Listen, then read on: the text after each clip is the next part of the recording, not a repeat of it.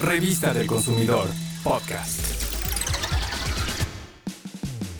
Desde el 2005, la Asociación de Usuarios de Internet en España organizó una serie de eventos en los que participaron entidades públicas y privadas, para celebrar el Internet y reconocer su papel fundamental en la construcción de la sociedad de la información pero en aquel tiempo no se logró mucho eco de ese evento y fue hasta noviembre de 2006 en la conferencia de plenipotenciarios de la UIT, la Unión Internacional de Telecomunicaciones, reunida en Antalya, Turquía, que se decidió reconocer y celebrar el 17 de mayo como el Día Mundial de las Telecomunicaciones y la Sociedad de la Información. Y este año, el tema central en las celebraciones del Día de Internet en todos los países será Internet y los Objetivos de Desarrollo Sostenible.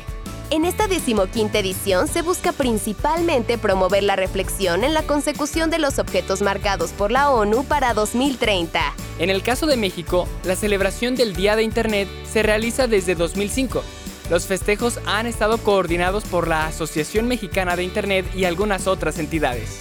Durante este evento se acostumbra a presentar el estudio de hábitos de los usuarios de Internet en México, que revela el estado actual de Internet en el país y las diversas formas de apropiación por los usuarios de las tecnologías asociadas. De acuerdo con las cifras oficiales del 2018, se estima que en el territorio nacional existen 74.3 millones de usuarios de Internet mayores de 6 años de edad, lo que representa una penetración de aproximadamente 65.8%.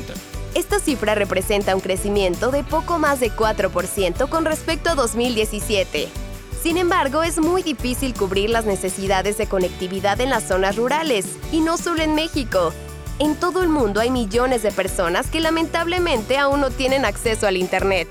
Recientemente, Profeco realizó el primer foro Derecho de los consumidores de las telecomunicaciones y los retos en la materia, y resalta la participación de Ernesto Piedras, director general del Instituto del Derecho de las Telecomunicaciones.